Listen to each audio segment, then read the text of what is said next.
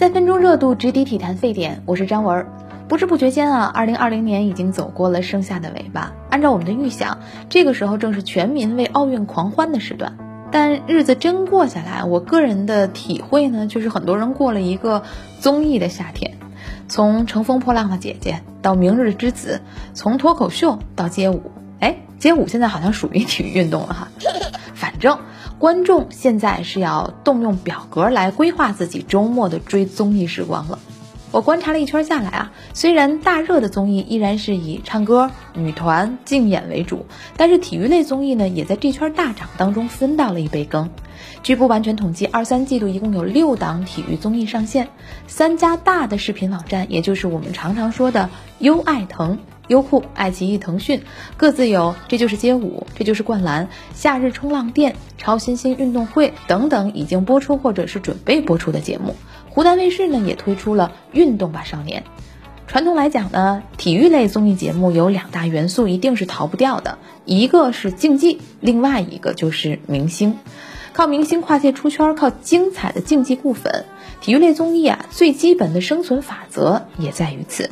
当然了，这也会引起一定程度的争议，那就是竞技的专业性和综艺的娱乐性之间，我们应该如何配比？或者说，体育迷和偶像粉丝之间形成的鄙视链是不是合理呢？尽管从我个人趣味的角度，我自然是喜欢看体育比赛，可能大过于看体育类综艺，但是我也很认同综艺节目对于具体体育项目的推广作用，因为一个市场越做越大，从蓝海驶进红海，它一定会越做越垂直。从早年的足球、篮球起步，到如今越来越多的小众运动得到了曝光和推广的机会。在我看来啊，圈内人肯定是盼望出圈的，这明显会给他们带来更多经济上的收益。而那些要把自己的小众体育爱好藏着掖着的朋友，我认为你们的心态也应该更开放一些。比如去年的滑板综艺《极限青春》和今年的《夏日冲浪店》，这本身呢都是东京奥运会的新增项目，而且还都是中国竞技体育明显缺乏人才基础和文化养成的品类。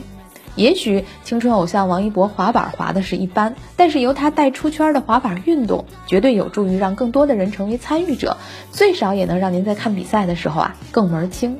事实上，相较于传统的竞技体育，经常导向神仙打架、群众围观，体育综艺本身它就会附带很多运动生活方式的展现，这也为竞技体育的外延，也就是我们常常说的大众参与，递出了一根更直接也更好接住的缆绳。而且，不知道您是否注意到，对于竞技体育内涵的阐释，也是体育综艺绕不开，观看体育比赛呢又没地方放下的内容。比如前段时间《运动吧少年》里面，林丹和张继科的一次争论上了热搜。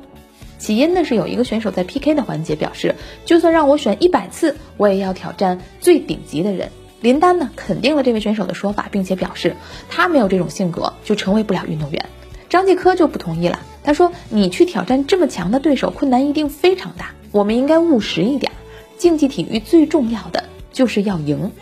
这两个人代表了两种不同的运动心态，甚至是竞技体育的价值观。这种真实的复杂，往往会在比赛里面被高举奖杯的光芒所掩盖，或者说被已经成型的结果合理化。而综艺节目呢，却乐于将理念冲突的过程呈现出来。条件有限啊，二零二零年我们的确就是没有办法尽情过一个运动的夏天了。但因为看综艺，也许您的心里对运动起了痒痒的期待感。我相信它一定会在下一个夏天变成汗水流出来，被大家尽情释放。好了，以上就是今天三分钟热度的全部内容。我是张文，咱们隔天见。